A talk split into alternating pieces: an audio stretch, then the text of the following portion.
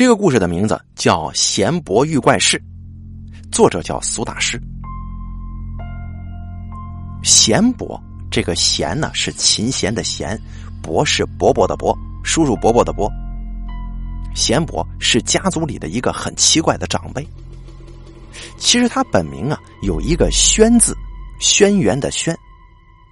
但是听错了的我们呢，很多年来都以为他叫贤伯，所以啊，咱们就这么来称呼他就行了。这贤伯是我老爸的堂兄，他从小就是大家眼中的故事王。他这人呢，特别会讲故事，而且呢，说的都是那些让人目瞪口呆的怪事儿。最重要的是，他讲的那些故事啊，都非常的有画面感，跟打开讲故事差不多。我从小就听他的故事，过了很多年再重新回想，我就发现他的故事结构相当完整。我现在自己也在写小说，从我这个所谓的作家角度来看呢，这结构完整的故事，要么就是真人真事儿，要么就是说故事的这个人他的这个功力是很高的。总之啊，接下来要说的。是贤伯说过的故事，是真是假，大家自行判断吧。不过，我个人认为是真的。贤伯在年轻的时候，在乡里头那是以胆大调皮而闻名。大家都知道，这个小毛头啊，胆子很大，而且本人很希望大家都知道这件事儿。当时贤伯没当过兵，等着急的时候，这啥也没做。有时候啊，帮人打打工啊，做一些没有人敢做的事儿。你比方说，像是去帮人家守灵去，啊，跟尸体睡一块儿顾灵堂；或者说帮人呢，在这个果园守夜，这人就躺在旁边的坟墓上，还经常故意趴在土堆上，下巴抵着墓碑，反正就是得让别人知道他胆子很大。哎，就这样啊，他这个胆大的名声就传出去了。然后有人帮他牵线，找了一个据说是没人敢做的工作，给他了。什么工作呀？就是到某个酒厂当守夜的警卫。那个酒厂啊，有鬼故事，据说当年非常有名，有名到连住在五十公里外的贤伯都听说过。这最常听到的版本呢，就是那个酒厂的警卫。去上班啊，都干不了多久，都辞职。为什么呢？因为这这个酒厂啊，鬼闹得超级凶的，每个人都是干了没几天之后就落荒而逃。就因为有这样的猛鬼，所以那个酒厂啊，理论上来说是不用人看守的，没有人敢去偷东西。这当地人听见就吓死，谁敢去呢？但是这个日子一久啊，还是发现这不找警卫不行啊。因为酒厂的突发状况，可不只是防小偷。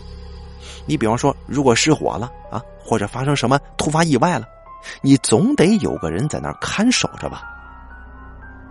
所以在这样的前提之下，贤伯就在众人的注视之下，还真的去这个酒厂当警卫了。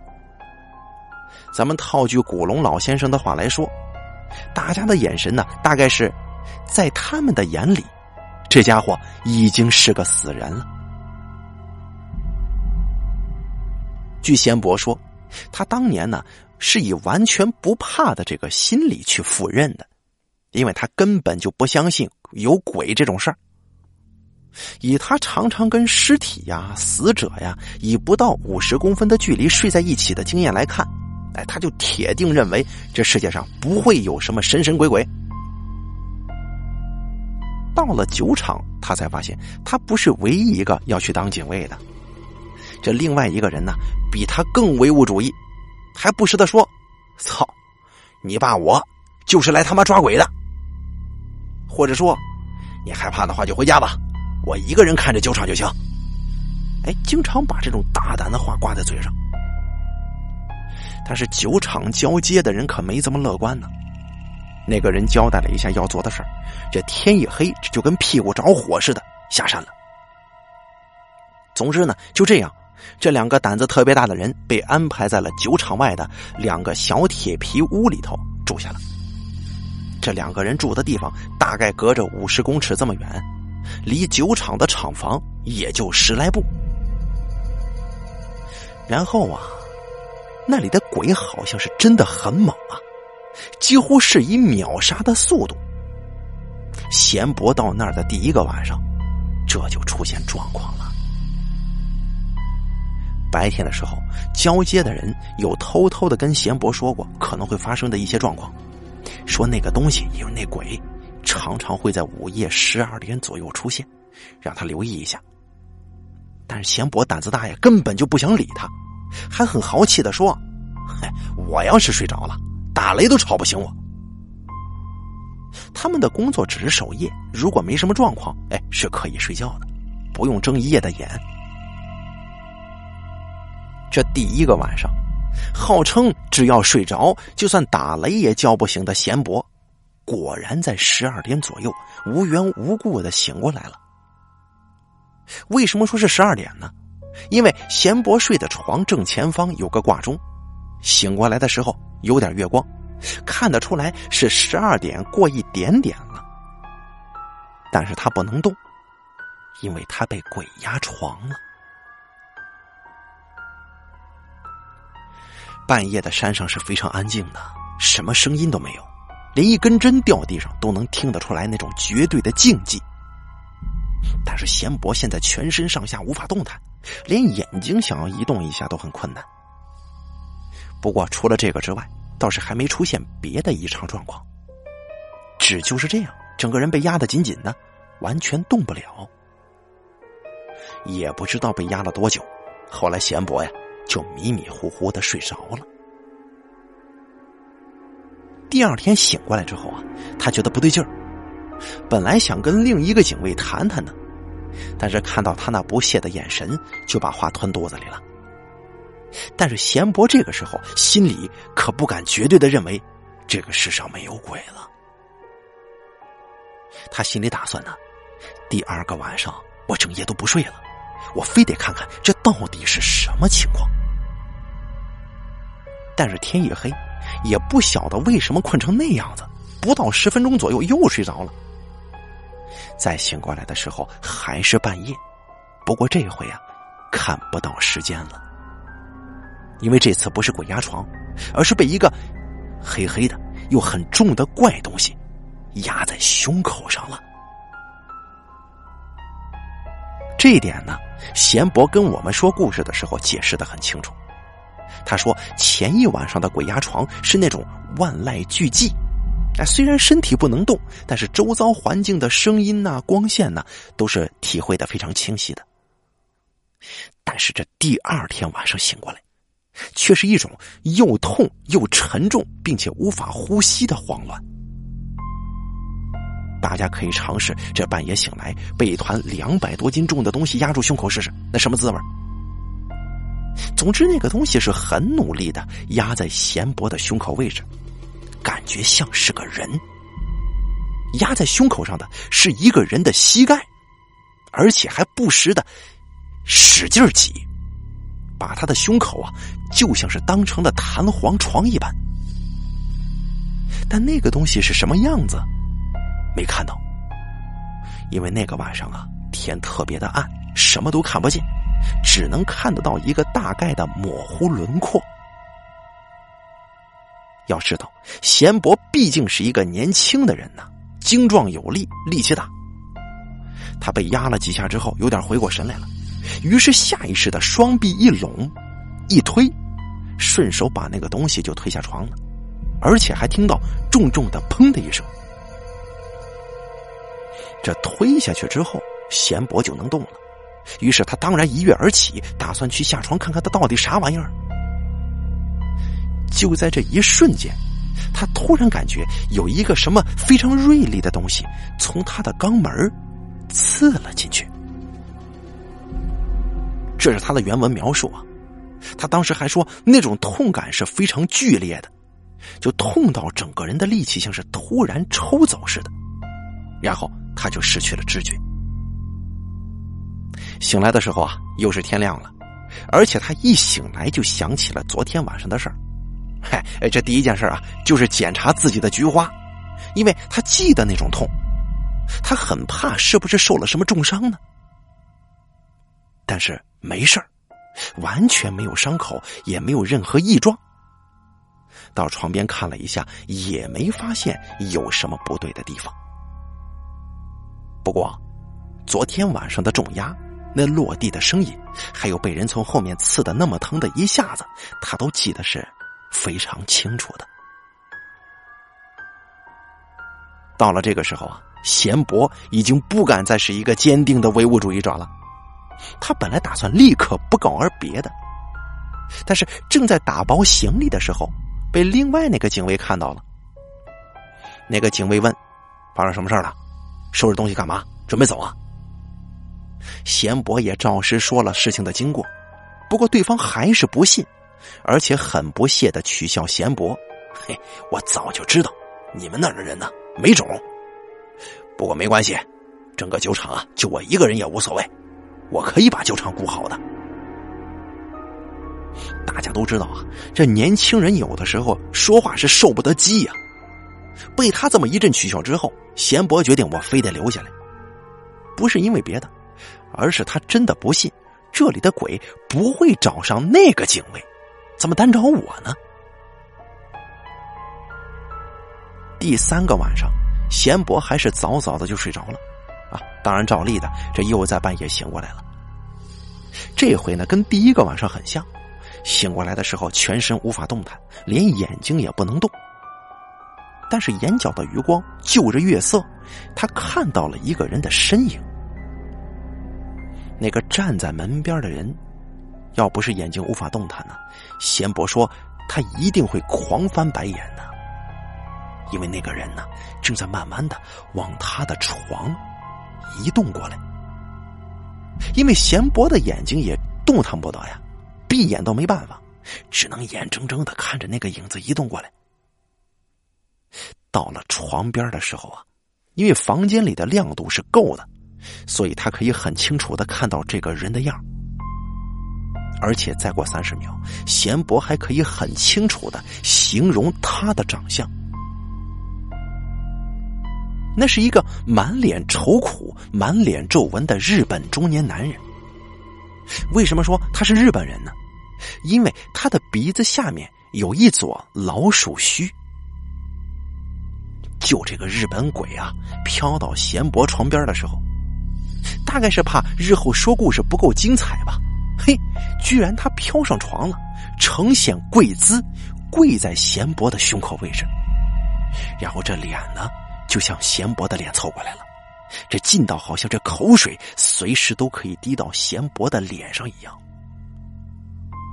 所以，当时不能闭眼的贤伯很清楚的把他的脸看了个清清楚楚，连人中上的那撮鼠须里头掺着几根白毛都能看得清清楚楚的。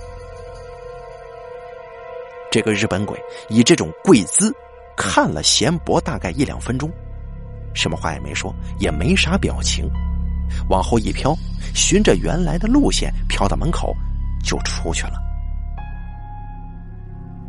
大概过了一会儿，贤伯发现身体可以动了，于是他顺势一滚，下了床，连滚带爬的跑出门外，跑向另一个警卫的房间。到了那儿，他才发现房间里是空的，这门也没关，床铺很凌乱。因为那位日本鬼呀，已经先去拜访过他了。贤伯说，他等不及天亮，穿着内衣内裤就往山下跑。到了街上，找到第一家半夜还开着的面摊，就坐了进去。这一坐下，才发现另一个警卫也在。那个警卫是个魁梧的黑脸胖子，这个时候一脸惨白，冒着冷汗，手上拿的这米酒不住的抖。两个身穿内衣内裤的大男人就坐在面摊发着抖，喝着酒，什么话也不说，坐在那儿，眼睛直发愣。天一亮，另外那个警卫就搭乘第一班公交车跑了。这算是在胆量上，贤伯赢了，因为他还买了一些香烛纸钱上山去祭拜，但是呢，他死也不敢在那儿过夜了。贤伯说，这件事情改变了他的一生，因为从这次之后，他就变得看得到阴东西了。没多久呢，他就收到兵单位去当兵了。在部队里等着他的是另一次足以把酒厂事件变成小儿科的鬼怪事件。在酒厂发生了见鬼事件之后，贤伯没多久就接到了兵单，去当兵了。当然，在等当兵的时候啊，他还是去调查了一些跟酒厂事件相关的事儿，又找了几个问事的庙工。结果呢？这几个庙工给出的答案都很接近，说可能是在那边的日本鬼子没人祭拜，肚子饿了，所以就在那一块作祟，希望有人可以拜拜他们。还有住过酒厂附近的人告诉他，说那个酒厂啊，在日据时代是日本人的实验所，这二战空袭的时候炸死过不少人。贤伯遇到的鬼大概就是那个时候的实验员。不过，这再深一层的答案就找不到了，因为吓得厉害嘛，所以贤伯打后来也没再去过那儿。意思也就是说，他再也没去过那个酒厂，也不晓得这后边还有什么事儿。贤伯当兵的地点在屏东的某个山区，那是一个非常荒凉而且人烟稀少的地方，只有几个部队驻扎在那儿。这酒厂事件之后啊。贤伯说：“他开始有了一点阴阳眼的能力，这三不五时的就能看到一些怪怪的东西。哎呀，就部队里头啊，有时候也会出现一些这个闹营啊、鬼压床之类的事儿。但是看久了也没什么特别的感觉。本来以为自己已经变得百毒不侵了，但是在那儿待了一年多之后，贤伯还是遇上了那件让他吓得差点死掉的见鬼事件。”发生那件事情的晚上，有几个老兵要退伍了，于是几个军官呢就跟贤伯还有这几个当兵的一起喝酒，为他们送行嘛。那个时候大家都很年轻，这喝起酒来完全不受控制，这喝到最后全部都醉倒了，一群人歪七扭八的全撂那儿了。当然，贤伯也是其中一个。大概睡到半夜两点多，贤伯被一阵尿意吵醒。他摇摇晃晃的跑到厕所去尿尿。早些年，这军中的厕所呀，都在离主屋有一段距离的地方，因为离得近呢，它臭啊。那天晚上有点月亮，但并不是满月。之所以会记得那么清楚，是因为贤伯走到厕所前，还看了一下月亮，也看到自己映在月色里的影子。那个时候，贤伯还有点醉意。但是已经醒了大半了，大概是那种头有点疼，不过走路还能走直线的那种地步。厕所里的亮度比外面还要更暗一些，也没有灯，只有一盏在洗手台大概有五烛光的灯泡吧。这尿着尿着呢，贤伯就突然发觉有些不对劲了，因为在他小便池隔壁再隔壁的地方，好像模模糊糊的。站着一个人影呢。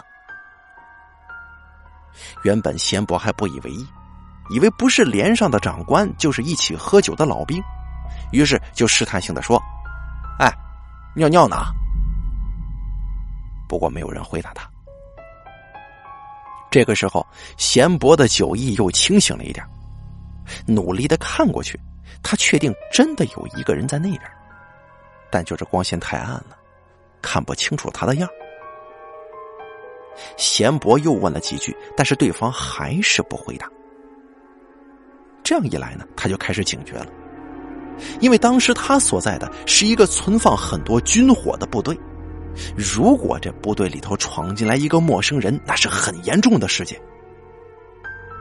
贤博是士官，所以他身上有配枪，就算喝醉了，他也是随身带着枪的。于是他摸着枪大声喊：“谁呀？说话！”但还是没人理他。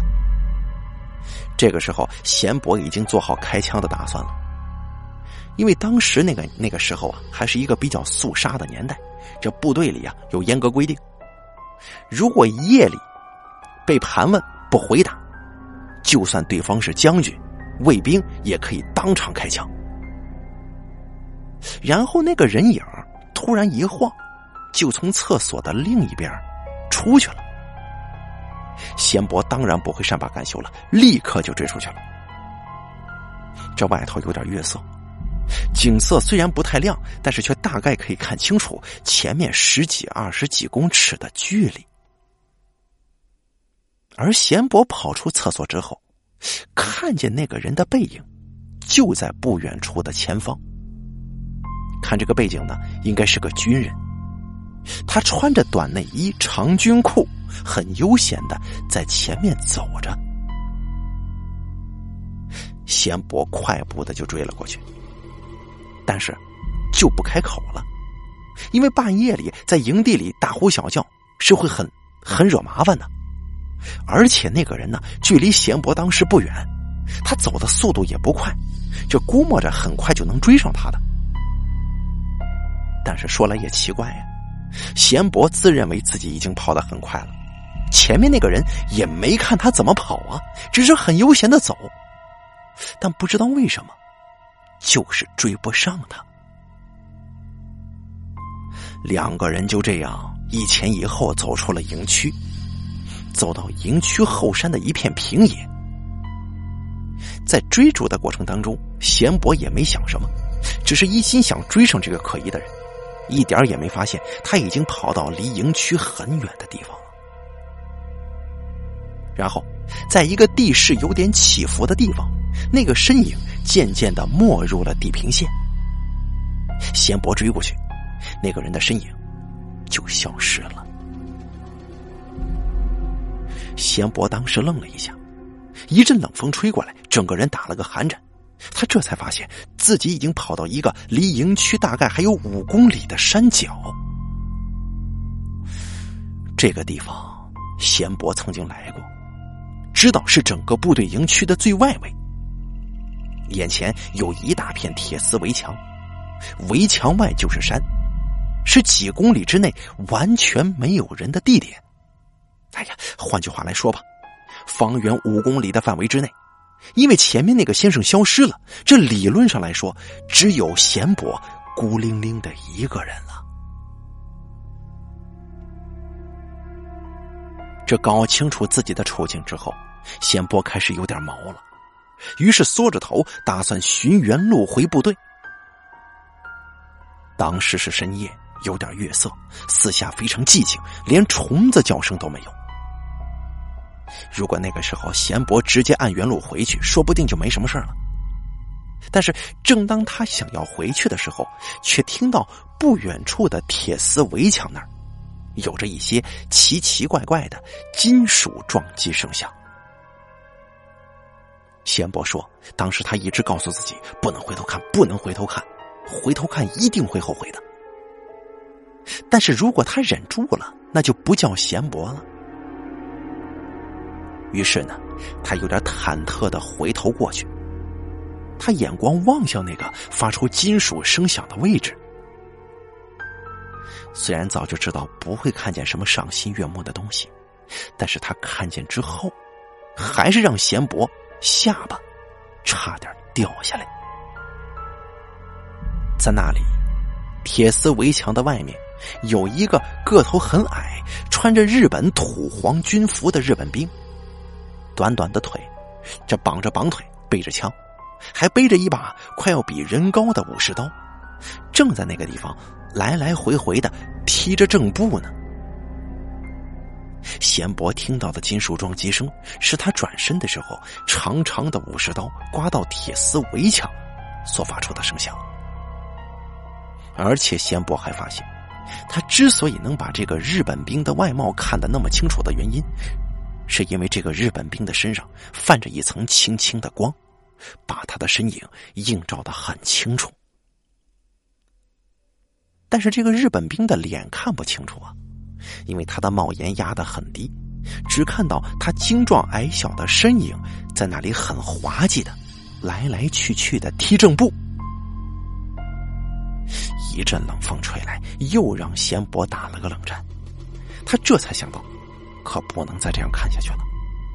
于是他一声惨叫，就往部队的方向跑回去。这趟路，贤伯说，大概是他这辈子跑的最快的一回了。一路上没命的跑，就好像后面有什么在追一般的猛跑，跑到心脏都快要爆炸的地步，一路跑回营地。远远的，营地的灯光逐渐接近，贤伯还是一路没命的跑。跑到刚刚遇见那个怪身影的厕所之前，他这才停了下来。这一跑，跑出了满身大汗，也不知道是冷汗还是热汗。总之，这脸就像是游过泳一样，滴着汗水。看到厕所前的洗脸槽，贤伯不住的喘气，打开水龙头，没命的洗脸，一直往脸上泼水，仿佛这么做就可以把刚才的惊吓给洗掉。但当时贤伯的眼睛是闭着的，不断的往脸上泼水，这泼呀泼的，他就发现有什么地方不太对劲了。因为这个泼水的声音居然有两个，除了他自己泼水的声音之外，在他旁边也有泼水的声音。于是他停下来，擦了擦眼上的水，往旁边一看。贤伯看到的是世上大概很少有人能够看到的恐怖画面。在他的旁边，这个时候有一个没有头的军人也就着水龙头在洗脸呢，跟一般人泼水洗脸的姿势一样，但是他泼的水都泼在了脖子断掉的横切面上。贤伯说：“当时他只恨自己的眼珠子为什么不能掉出来，或者说能够闭上眼。”而当贤伯转过头来看到那个无头人在洗脸的时候，那个无头人立刻有了反应，他也把这个头给转过来了，或者说他做了一个跟一般人一样的转头动作。但是前面咱说过了，他是没有头的。因此，贤伯只看到脖子断头的横切面，仿佛是怕吓得不够吧。那个断头人突然做了一种很诡异、很吓人的连串动作，这个动作就变成了压倒贤伯神经的最后一根稻草。这所有紧绷的情绪在那一瞬间全部断掉，贤伯就这样晕倒了。贤伯说，在家乡号称大大胆的他，没想到在那年几个月之内被鬼连续弄晕了两回。第一回就是酒场嘛。后来发现他的是巡查的卫兵，发现他昏倒在洗手槽前面。后来贤伯大病一场，住了一个多月的军区医院。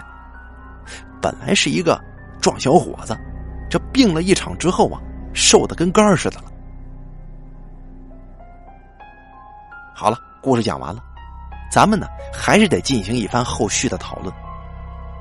贤伯这段军中怪遇，大家听完之后，估计问的最多的就是那个无头鬼啊，到底做出了啥姿势把贤伯给吓晕的呢？关于这个问题呢，挺有趣的。虽然贤伯说故事的时候啊，唱作俱佳，动作比划的栩栩如生，但是我当年听贤伯讲这个故事的时候，才不过十几岁。以当时的见识跟描述能力，本来我是没有办法描述那种动作的。但是多年以后的现在，要描述起来却很容易，因为当时贤伯说出来的那个无头兄弟做的动作，就像是《七夜怪谈》里面贞子从电视爬出来之后，那种好像木偶的线断掉了，哎，全身的关节松脱，而且还被高压电电到。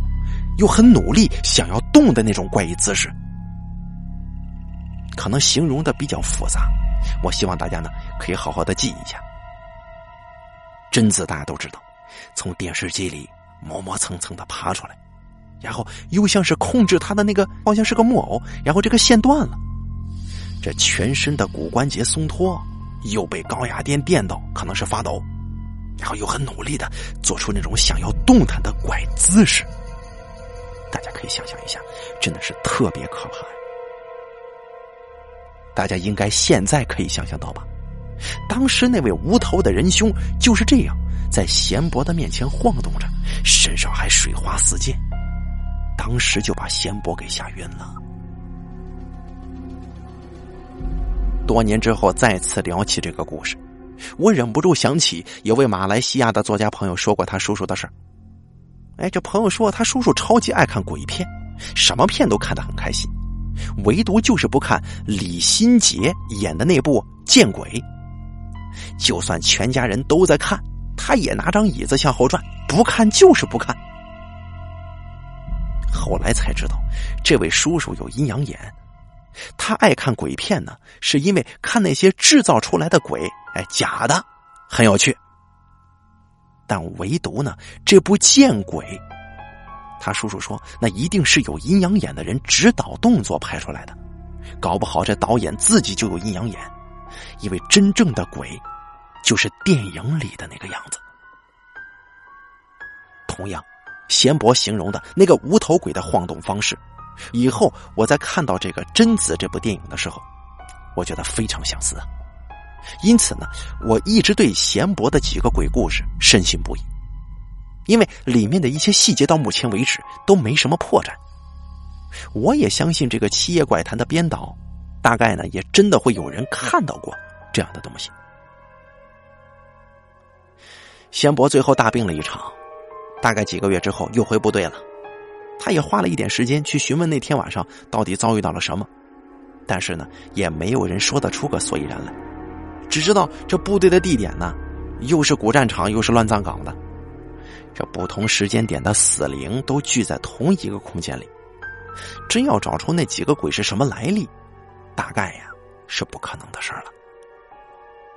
不过那个断头鬼倒是一件古怪的事儿，因为从前呢没有人遇见过。后来也没有人遇到过，从头到尾见过他的，只有非常幸运的，哎，这贤伯这一个人。这些故事呢，年代比较远了，算算贤伯的二十岁时代，也是五十多年前的事儿了。其实他还说过一些古里古怪的经历，在这儿咱就不多说了，因为呢，我说的这两个故事，就是他说过的这个遇鬼里面最精彩、最恐怖的两个。好了，这个闲博遇怪事儿呢，咱们就讲到这儿。感谢您的收听，故事由大开为您演播。